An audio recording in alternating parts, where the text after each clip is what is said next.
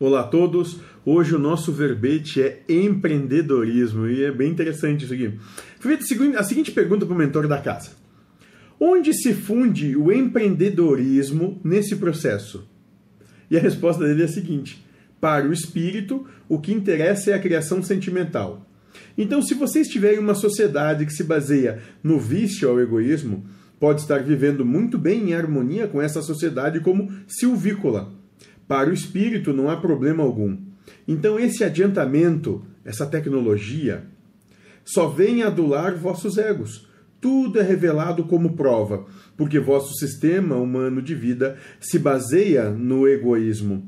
O que tem de ganhar, o que vocês chamam de indústria farmacêutica, se não tem o que curar apenas vem tratando o sintoma. Por isso, o Espiritismo vem para destruir o materialismo. Dessa maneira, se vocês querem amar universalmente a sociedade, amem a destruição, pois, como a fênix, algo surgirá das cinzas, algo melhor ao espírito.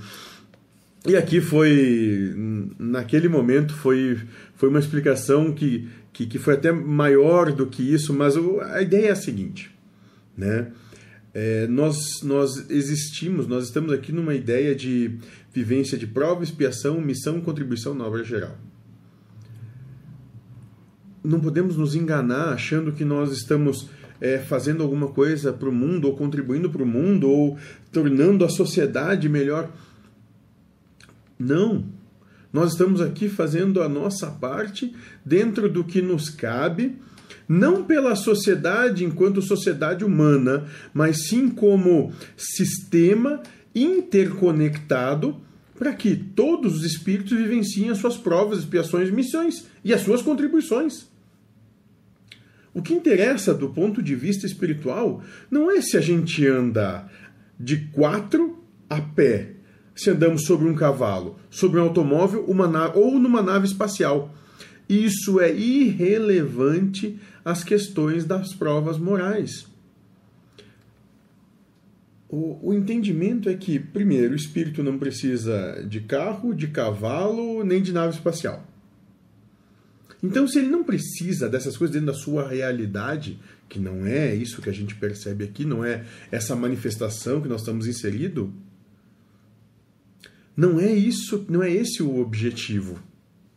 Nós temos que compreender que tudo o que se manifesta é manifestado para que nós possamos amar.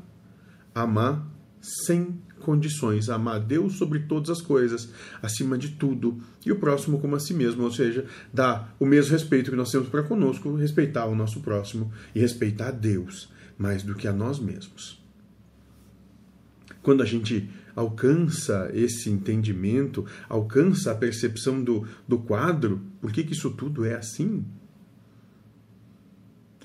A gente deixa de se preocupar com tanta coisa que não vai trazer coisa alguma por que se veio fazer aqui.